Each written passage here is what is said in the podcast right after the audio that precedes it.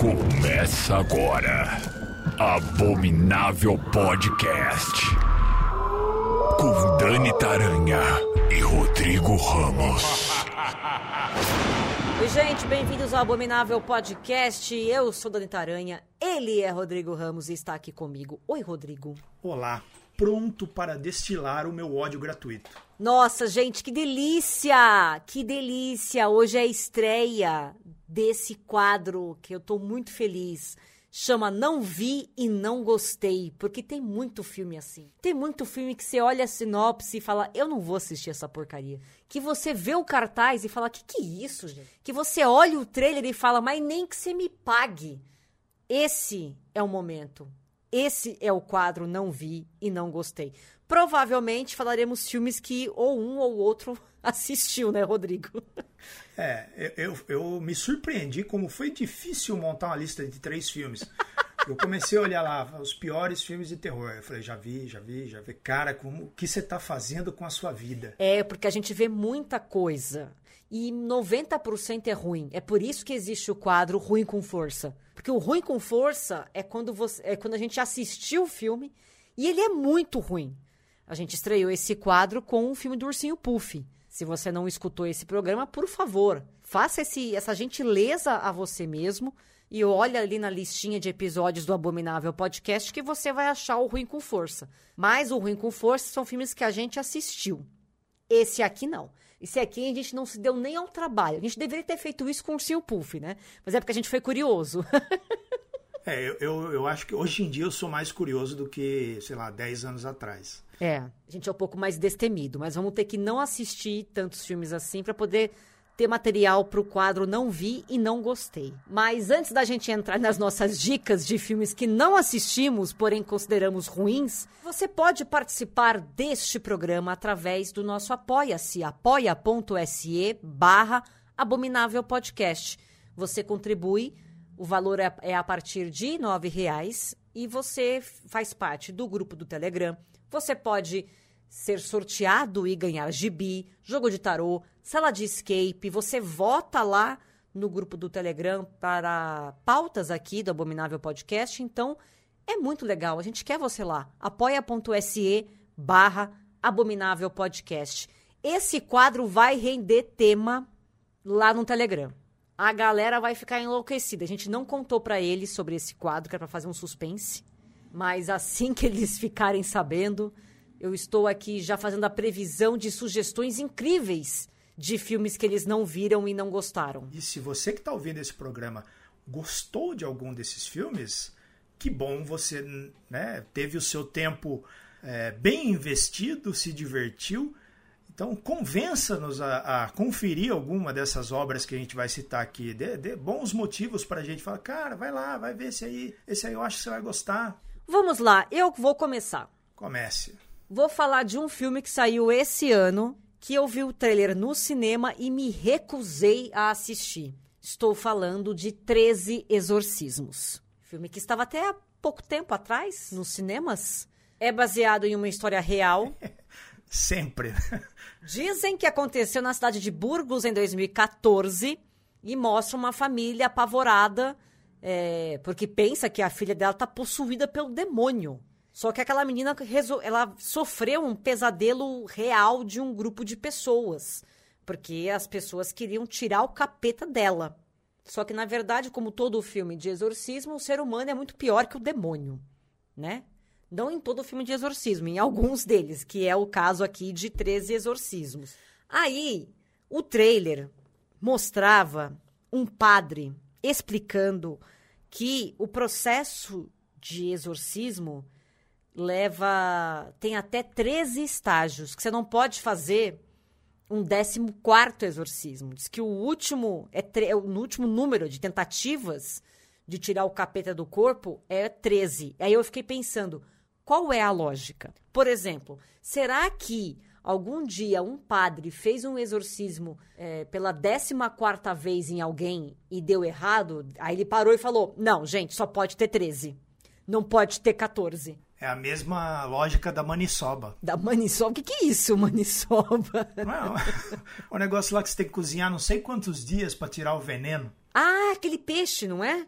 Não, é, uma, É um tipo peixe? Uma mandioca, sei lá que diabo é aquilo. Eu nunca cheguei nem perto. É, é o baiacu que você tem que tirar direitinho, senão se, se o veneno dele, sem querer, escapar pra, pra carne, você tá ferrado, você morre. É, o cara que faz isso aí tem que ser tipo um cirurgião, é, neurocirurgião, pra não cortar o negócio errado. Mas a, a maniçoba, eu acho que é maniçoba que chama. É um vegetal lá do norte que o pessoal cozinha durante dois, três dias Pra tirar o pra veneno. poder comer. Aí eu fico pensando, quem que foi que cozinhou um dia só e matou toda a família? E falou, caraca, eu devia ter cozinhado um pouco mais. Aí ele cozinhou mais um dia e ofereceu pros vizinhos, matou todo mundo. Eu falei, cara, amanhã vai dar certo. E aí tudo se resolveu. Esse aqui o padre fez assim: olha, gente, 14 vezes aqui, putz, deu errado. Deu errado como? A pessoa morreu? O capeta se recusou a sair? O capeta respondeu pro padre? Sabe? Não faz sentido. Não faz sentido. E aí eu olhei, comecei a ver o trailer. E aquelas cenas clichês de filme de exorcista, aquele padre canastrão com esse papinho. Eu falei, cara, eu não vou ver esse filme porque ele é muito ruim. E aí me falaram assim: não, o filme é legal, fala sobre o medo do desconhecido e de como crenças religiosas podem ser mal administradas e gerar realmente um terror real e tal, fanatismo religioso pode matar uma pessoa, é pior que o capeta. Eu entendo e até concordo, mas assim, não. Não. Ninguém me convenceu de que esse filme era bom. Gostaria, se você assistiu, por favor, conte-me. Quero saber o que você achou, porque eu não tenho intenção de assistir 13 Exorcismos. Ó, aqui apenas para dar um- uma, uma pérola de conhecimento para os nossos ouvintes, a maniçoba é um prato de origem indígena típico da culinária paranaense e amapaense. Ela é produzida com a folha da mandioca moída, que deve ser cozida por aproximadamente uma semana para que se retire da planta o ácido cianídrico que é venenoso. Ou seja, para quê? E- como, como que chegou esse número de uma semana? Muita gente morreu até chegar nesse número. Provavelmente. Enfim, teu primeiro, Rô, qual que é? Eu vou trazer aqui uma baita de uma maniçoba cozida por apenas dois dias, que é Alone in the Dark, O Despertar do Mal, filme de 2005, dirigido pelo infame, ou sei lá como devemos chamá-lo, Uwe Boll, não sei como é que se fala isso, é alemão, né? Deve ser Uwe ou Uwe, sei lá, Uwe Boll, que é baseado na franquia de videogames que é tipo aquele tipo de videogame que você joga no escuro. Você passa o jogo inteiro tenso, que você, se sua mãe te chamar na sala, você vai ter um infarto na hora ali, fulminante. Então, é um baita de um jogo naquela linha dos primeiros eh, Resident Evil, na linha de Silent Hill, né, onde você é um, é um- detetive ali que está investigando o desaparecimento ali de uma, de uma galera e tal, e vai parar nesse, nesse lugar. E aqui, é, o detetive ele é vivido pelo Christian Slater, é um cara que eu gosto, e ele está investigando casos sobrenaturais que levam ele até os Abscani, um povo primitivo que cultua demônios. E quando ele descobre que esses demônios estão querendo voltar para a Terra, ele se junta a uma arqueóloga, a Aline Cedrak, vivida pela Tara Heat, né, famosa, dublar vários E desenhos. do aí. Sharknado, não é? A Tara Reid, não é do Sharknado? É, verdade, verdade. Ah, que currículo invejável, hein? E, ela, e os dois se juntam para impedir que esses demônios voltem à Terra, assim. Mas, cara, ó, para vocês darem uma, assim, o cartaz é horroroso. assim, não diz fala nada. O cartaz do filme é horroroso, é horroroso. Ele não, assim, você olha para ele, você não sabe o que, do que se trata. É, ó, vou dar uma passada rápida aqui nas avaliações que estão abertas aqui no Google, hein? O Just Watch, ele tem uma estrelinha e meia. No IMDB, ele tem uma estrelinha, né, de 5, todos esses de 5. No Filmall, ele tem uma e 25 de 5. O Omelete, que costuma ser bem generoso, deu zero para o Alone in the Dark. então, junta-se tudo isso à, presença de Uwe que é um cara que insiste em dirigir franquias, de, adaptações de franquias famosas de videogame. Ele dirigiu já ah, Far Cry, Blood Rain, uh, Dungeon Siege, vários uh, House of the Dead, vários filmes baseados em videogames assim, e ele não aprendeu até agora. que triste, né? Ele não aprendeu, apenas pare. Né? E aí ele fez Alone in the Dark lá em 2005, que é um jogo que eu gosto muito, mas não vou, não vou perder meu tempo. Meu segundo também é um filme que saiu esse ano. Você vê que eu tô, eu tô meio pistola com o ano de 2023, né? Olha, vou te, vou te falar que até agora a minha lista de melhores do ano tá assim, lamentável. A minha também. A minha, se tiver cinco, tem muito. É. Tá triste a coisa. Mas tudo bem, vamos lá, vamos ter fé.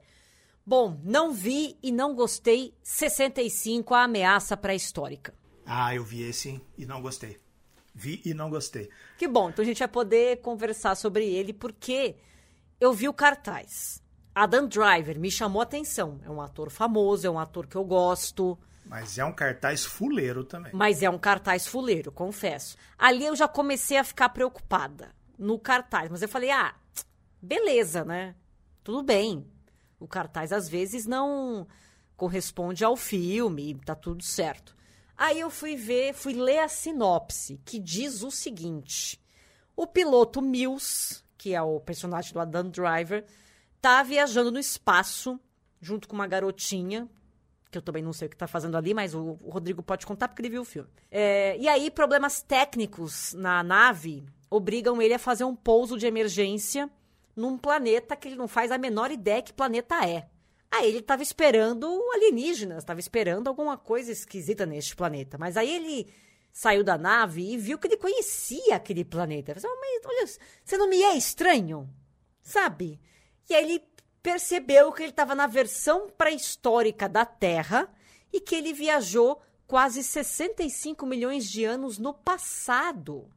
E aí, o quem que estava na Terra 65 milhões de anos atrás? Os dinossauros tudo, bicho. E aí agora ele tem que brigar com os dinossauros, tentar se salvar, salvar a menina e ir embora dali. Aí eu olhei para essa sinopse e falei: peraí, gente, tem alguma coisa muito errada aqui. Tem alguma coisa muito errada. E, e eu falei: não vou assistir, eu não vou assistir. E aí eu vi o trailer, aí eu tive certeza de que eu não gostei. não vi e não gostei. E gostaria de saber do Rodrigo, ele que assistiu, descobrimos agora isso, porque né, a gente fez de surpresa para um para o outro. É, Rodrigo, por favor, conte pra gente. Se, se, eu não me engano, o personagem do Adam Driver é tipo um motorista da cometa. e ele tá levando uma galera para um ponto X. o ônibus quebra e e as cápsulas caem né, na, no planeta lá. Então, se eu não me engano, ele fica na nave, tem uma menininha, ele vai procurar a nave, encontra essa menininha e aí ele vai procurando os outros as outras cápsulas assim, mas assim, é um filme que eu realmente apaguei da minha memória. É, ele me enganou em duas coisas assim. Quando eu vi é, a divulgação e tal, ele dava a entender que seria um filme mais, é, vou botar várias aspas aqui, cientificamente acurado. no que se refere aos dinossauros, mas no final nem isso os caras conseguiram fazer. Eles misturaram dinossauros de períodos diferentes, inventaram os dinossauros que não existem. E aí, nem pelo meu lado nerd de dinossauro, valeu a pena. E aí, ele tenta fazer um. um como que eu vou dizer aqui sem, sem estragar? É, ele ficaria melhor se ele fosse um sci-fi hard, assim, numa linha mais ficção científica, mais científico mesmo do que ficção. Mas no final ele é tipo aquele do, do Shyamalan que ninguém nunca assistiu. Qual do Shyamalan que ninguém nunca viu? Will Smith e o filho dele. Ah, é o da Terra lá também, de, de espaçonave também, não é? É, é quase igual. Que beleza. Realmente é uma bosta, então. Entrou por um olho e saiu pelo outro. Na, o HD não, não registrou. Bom saber porque eu não vou ver mesmo. 65 não é nem a nota dele se for de 0 a 100. Você vê o nível que tá o negócio, né? Complicadíssimo a vida do povo. Complicadíssimo. Qual que é teu próximo? Eu vou falar aqui de um filme que eu queria muito ver. Eu sempre olho para ele assim e falo, vou assistir. Eu falei, não, não faça isso com você. Eu falei, não, agora eu vou. Não, não faça isso com Qual você. que é? Que é um filme de 2011, né? Na verdade, acho que ele estreou aqui em 2011, mas ele é de 2010, que é Dylan Dog e as Criaturas da Noite. Ah, eu sei qual é. por Kevin Munro, estrelado pelo nosso querido super-homem que ninguém lembra, Brandon Routh, É ruim. com Sam Huntington, Peter Stormare. Tem um elenco até razoável. Mas o que me pega nesse filme, que me faz assim olhar pra ele e falar, cara, não. Dylan Dog é um personagem dos quadrinhos italianos que é maravilhoso. Ele tem histórias incríveis, ele é um personagem sensível, é um personagem inteligente. É, tem histórias que você dá risada, tem histórias que você explode a cabeça, tem histórias que você chora. E aí, eles pegam e transformam ele num filme genérico. E outra coisa, no- nos quadrinhos, o Dylan Dog, ele tem um. o ass- O assistente dele é o Groucho. Ninguém mais, ninguém menos que o Groucho Marx, dos irmãos Groucho. Os irmãos Groucho, não, os irmãos Marx. né, que é o Groucho, o Carl. Não, é outro Marx e que eram os comediantes, uma trupe de comediante ali do cinema da Era de Ouro ali, que é muito bom. E é, ele tem um senso de humor genial. E tudo, tudo no gibi é ótimo assim. E aí você pega um filme que já tirou ele de Londres, né, que o Dylan Dog mora em Londres, que é uma homenagem ao, ao Sherlock Holmes, e jogou ele no- em- nos Estados Unidos. Já começou errado. Aí eles ignoram a existência do Groucho como assistente e colocam um, um alívio cômico qualquer ali, que é o Sam Huntington, que é o Marcos. Sinceramente, não sei pra quê. Eu assisti esse filme, mas assim como ele sumiu da. da- assim como o 65 passou batido pra você, esse Dylan Dog também passou batido pra mim. O filme acabou e eu fiz assim. Sabe assim, aquele filme que você, você nem comenta, porque não precisa. Você só olha e faz assim. Tá bom. Perdi meu tempo vendo isso aí, beleza. Vamos lá. E aí, a sinopse é que o Dylan Dog ele é um detetive particular mundialmente famoso, especializado em assunto sobrenatural. Ele é armado com balas de prata, balas de madeira e uma inteligência afiada. Ele está trabalhando no seu mais recente caso, que é rastrear um artefato perdido. Isso já me dá uma preguiça. Esse negócio de artefato perdido é uma preguiça, isso é tão genérico. E aí, se ele falhar, os resultados serão terríveis. Por uma guerra acontecerá entre lobisomens, vampiros e zumbis que rondam as ruas infestadas de monstros de Nova Orleans. Cara, que sinopse preguiçosa, que roteiro preguiçoso. Eu não- nem vi, mas só de ler esse. Porque o, o Dylan Dog, o que, que rola nos quadrinhos dele? Ele é contratado para resolver casos. Então, muitas vezes, essa, essa é uma parte que eu acho que eles podiam dar uma melhorada. Até eles melhoraram um pouco nessa fase mais recente do personagem, que está saindo aqui no Brasil pela Mitos. É, ele é sempre uma, uma mulher belíssima que vai contratar ele. E aí eles acabam se envolvendo e ele descobre que ela está envolvida numa trama sobrenatural ou é, violenta, né? Porque nem sempre são monstros sobrenaturais, tem muita coisa sobre é, pessoas ruins mesmo, né? Ele vai desde o monstro real até o monstro sobrenatural. E é maravilhoso. E aí você pega um roteiro genérico desse, um Hellboy, um refúgio de Hellboy, assim, que. Pra quê? E aí, então vale a pena, se vocês quiserem ver um filme do Dylan Dog que vale a pena, Ah, tem dica então, de verdade. tem. Vocês podem assistir Pelo Amor e Pela Morte, de 1994, escrito pelo Tiziano Sclavi e dirigido pelo Michele Soavi, que é um baita de um diretor italiano. O filme e os quadrinhos saíram do mesmo lugar. Esse Por Amor, é, Dell'Amore e Della Morte é um livro do Tiziano Sclavi que originou o filme e originou os quadrinhos, como se fosse é, a raiz das duas coisas, né? E aqui no filme, o ator que interpreta o, o Cemetery Man, que é o personagem principal do, do filme, é o Rupert Everett, ator bonitão ali dos anos 80, que foi utilizado nos quadrinhos para a feição do, do Dylan Dog. Então, nos quadrinhos, ele é a cara do Rupert Everett. É, e o assistente dele aqui nesse filme, que é o Gnag, ele tem uma. Lembra o. É o Mo Larry Curly. Não. Eu nunca lembro qual dos três patetas, o, o gordinho careca, né? Então ele, ele tem mais a ver com o quadrinho, porque foi o livro que originou o, o quadrinho.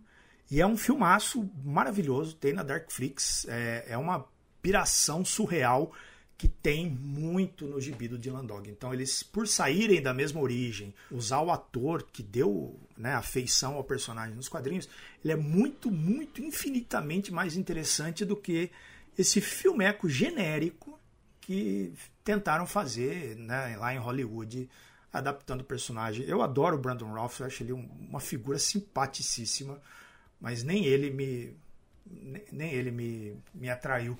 Quem quiser arriscar, tem lá na Amazon Prime. Darkflix Plus, bora falar deles, porque é o único serviço de streaming nacional focado em filmes e séries de terror, ficção científica e fantasia. Você acessa pelo celular ou tablet através do aplicativo, ou você entra no site darkflixplus.com.br. E aí, para ter acesso ao conteúdo, basta assinar o serviço por R$ 9,90 por mês. O legal da Darkflix é que todo dia entra coisa. É uma grande festa de filmes maravilhosos. Hoje, dia 14, entrou um filme, entraram dois, na verdade. Os Vivos Serão Devorados e entrou Piranha. Ah, gente, eu amo, juro. Eu amo qualquer filme que tenha piranha. Pode assistir sem medo de ser feliz, porque é uma grande alegria. Dia 15 entra Husky, o Espantalho. Dia 16 vai entrar um filme que eu amo, que é do mesmo diretor de Parasita, um filme coreano chamado O Hospedeiro. Se você quer ver bicho de verdade, aterrorizando uma cidade sem ser é, sombra e nada subjetivo, porque eles não tinham orçamento para fazer, desencana, porque esse filme mostra um monstrengo e é maravilhoso, é um bicho muito feio e eu amo esse filme. O Hospedeiro entra dia 16 na Darkflix Plus. Dia 17 entra Cidade dos Mortos. que mais? Dia 18, Frankenstein, o Monstro do Inferno. Olha que legal. Dia 19, O Enigma do Outro Mundo. É só um dos melhores filmes já feitos na história do cinema. Só isso que eu digo para vocês. Vocês podem assistir o Pelo Amor e Pela Morte, que tá lá. Também, tá na, na Darkflix. Eclipse Mortal entra dia 20, baita filme também. Então, assim, só coisa linda. darkflixplus.com.br. Não perca, assine já. E agora eu vou para minha terceira dica de filme que não vi e não gostei. São eles, as continuações de Bruxa de Blair. Todas as continuações de Bruxa de Blair, eu não vi nenhuma. Eu não vi nenhuma, porque não existe a menor possibilidade das continuações serem boas. Não existe. Não tem Cristo que me convença que o Bruxa de Blair 2 é bom e que o que saiu agora em 2016 é bom também. A Bruxa de Blair é um filme perfeito, é um filme redondo, é um filme que só funcionou porque a gente não tinha esse negócio de internet enlouquecida na época. Foi criado e foi feito para ter aquele impacto que ele teve e acabou. Dali para frente, tudo que vier é balela. A Bruxa de Blair 2 saiu em 2000. A sinopse é o seguinte: o sucesso do filme anterior fez com que uma grande indústria de turismo fosse criada em torno da cidade onde o vídeo foi rodado. E aí, um empresário local criou Caça Bruxa de Blair, uma excursão em plena floresta em que os interessados em participar devem se inscrever pela internet. Só que aí, quando as pessoas chegam ao local, fatos bizarros e assustadores começam a ocorrer de forma descontrolada. Esse filme foi vencedor do Framboesa de Ouro de pior filme ou sequência. E ele foi indicado no Framboesa de Ouro nas categorias pior filme, pior dupla, pior direção e pior roteiro. Tá? E você vai me dizer que isso aqui é bom? É, a continuação, Bruxa de Blair de 2016, mostra um grupo de estudantes que viaja para um acampamento e, e eles decidem ir mais fundo na floresta, só que no trajeto eles descobrem que a natureza esconde seres perigosos. Pra quê? Não vai funcionar. Não tem como funcionar. Não vou assistir. E não tô nem aí.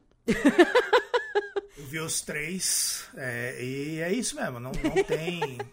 Não tem não como. Tem como né? né? Você tá querendo pegar um primeiro filme que é perfeito, um dos, sei lá, pra mim, é um dos 50 melhores filmes de terror de todos os tempos. Eu acho que até ficaria entre os 20. E aí você vai, faz um filme que não tem nada a ver, que é esse segundo aí, o Livro das Sombras, uma coisa assim, que eu vi no cinema, achei qualquer coisa. E o terceiro que tenta, né, até prestar uma homenagem e resgatar aquilo que fez a Bruxa de Blair famoso, mas é só uma cópia barata. Nada mais do que uma cópia barata. E teu próximo, Rô, qual que é? Cara, eu vou falar de um filme aqui que eu acho. Não vi, não gostei. E mais do que isso, eu acho um desrespeito, um assinte, uma falta de noção atroz. Olha. Você foi longe agora, eu quero saber que filme é. Chama-se A Maldição de Sharon Tate, de 2019. Nossa, verdade. Concordo com você, não vi e não gostei também. Filme que está hoje em dia disponível pela Netflix, dá para assistir lá, tem no Telecine, no YouTube, no Google Play para você assinar, né, Apple TV também, né, para alugar, mas está disponível na assinatura comum pela Netflix.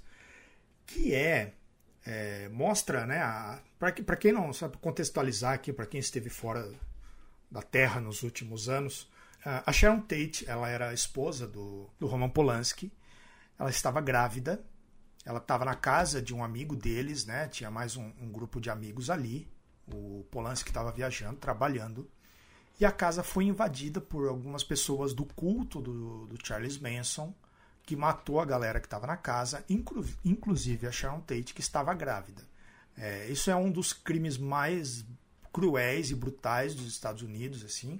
Ele é o, o um evento que foi um, um catalisador para o fim do sonho americano ali, daquela época dos hippies, né, da, da paz e amor ali. Esse, esse caso foi um tapa na cara dos americanos ali, muita coisa mudou depois disso. E é um crime com pessoas reais, com que tem família viva até hoje, né? Tem pessoas que sofrem até hoje a perda da, dessas pessoas e tal. E aí o sujeito vai lá e vai fazer um filme de terror com as pessoas falando do caso real e mais do que isso, ele, vai, ele cria uma ficção ali. Esse, isso era uma coisa que me preocupava muito quando começou a divulgação do Era Uma Vez em Hollywood, do Tarantino, que saiu no mesmo ano, em 2019. Porque eu tinha muito medo de como ele ia retratar este momento da história. Né? E aí, no final, ele, ele faz uma subversão ali, cria uma, um universo paralelo ali. E você então... sabe que nessa última cena de Era Uma Vez em Hollywood, quando ele faz uma... Quando ele muda o final, né? Quando ele muda a história da Sharon Tate, foi um, uma cena em que eu ria e que eu ria e chorava ao mesmo tempo, porque foi uma espécie de vingança, era o que todo mundo gostaria de fazer, né? De uma forma brutal e sendo muito sincera, era o que todo mundo gostaria de ter feito. Para mim foi muito emocionante esse final. E achei que o Tarantino lhe deu uma, uma, uma saída. Eu, eu não estava esperando isso e eu achei muito foda o que ele é, fez. É, me, me pegou de surpresa também. E, e porque ele estava contando ali uma história dessa era de Hollywood, né? Que até começa com o título, é Era uma vez em Hollywood. Por ser um conto de fadas ali, ele dá um final feliz para a coisa, né? Faz sentido dentro da homenagem que ele está prestando.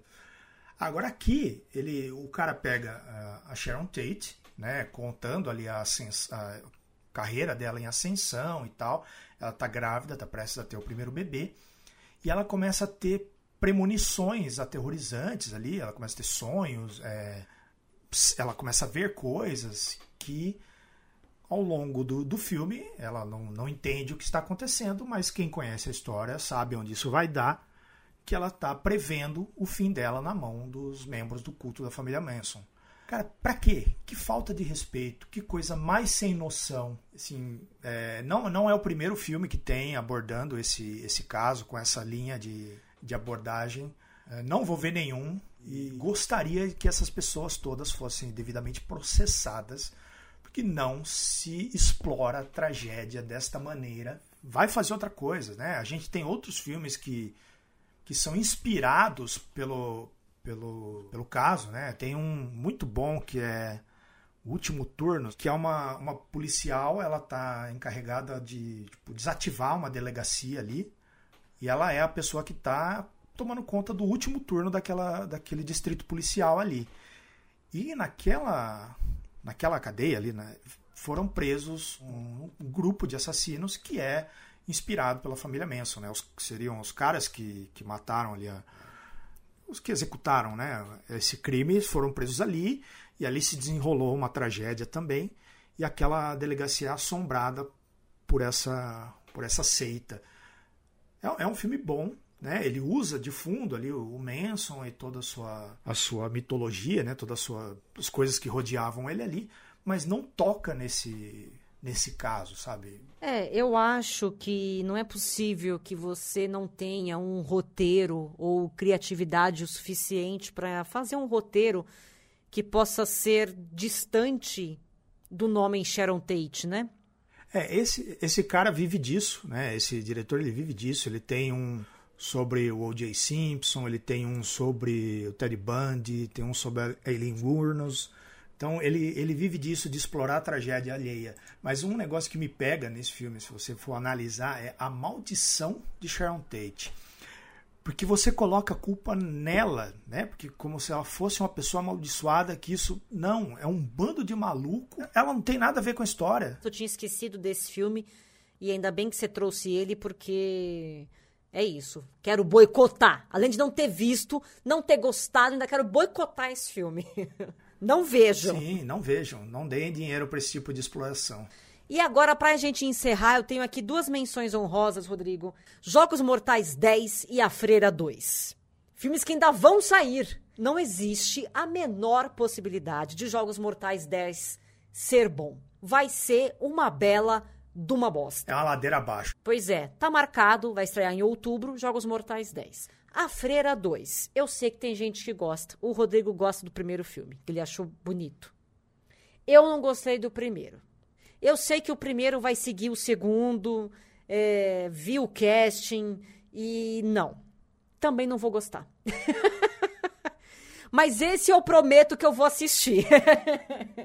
Duvido que vai ser bom também. É, aqui a gente está inaugurando um quadro dentro do quadro que é o Não Verei e Não Gostei. Ainda não vi e não gostei. Eu quis fazer essas menções honrosas porque é óbvio que a gente vai assistir Jogos Mortais 10 e A Freira 2, que eu quero falar mal com propriedade.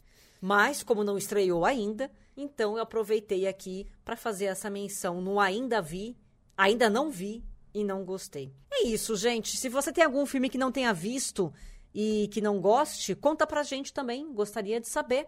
Se você também tem essa vibe de olhar um trailer ou olhar uma sinopse e falar, bicho, eu não vou assistir isso aqui. Vocês estão tudo louco, isso aqui é uma porcaria. A gente é assim, a gente bate o olho, às vezes tem discernimento, às vezes não e acaba vendo o ursinho puff. E vai ver a continuação também, porque nós vamos ver, né, Rodrigo? Porque nós vamos fazer Ruim com Força, parte 2, Ursinho Puff. São, são décadas e décadas, né, vendo filme ruim para poder olhar já uma, um cartaz e falar, hum, Sabe, sabe um negócio que eu aprendi com o Jovem Nerd? O, o Azagal fala isso. E, e eu coloquei já na minha cabeça. Quando no final do trailer aparece o cartaz do filme. Você já viu? Tem alguns trailers. Sim, sim, aparece às vezes, né? Dependendo do filme. Pode fugir. é um indicativo? É um indicativo. Muito que bem. Depois dessa dica preciosíssima para você, a gente encerra esse a estreia do quadro Não Vi e Não Gostei. E a gente se encontra semana que vem em mais um Abominável Podcast. Um beijo para vocês. Beijo, Rodrigo. Beijo. Abominável Podcast. Siga-nos no Instagram. Arroba Abominável Podcast.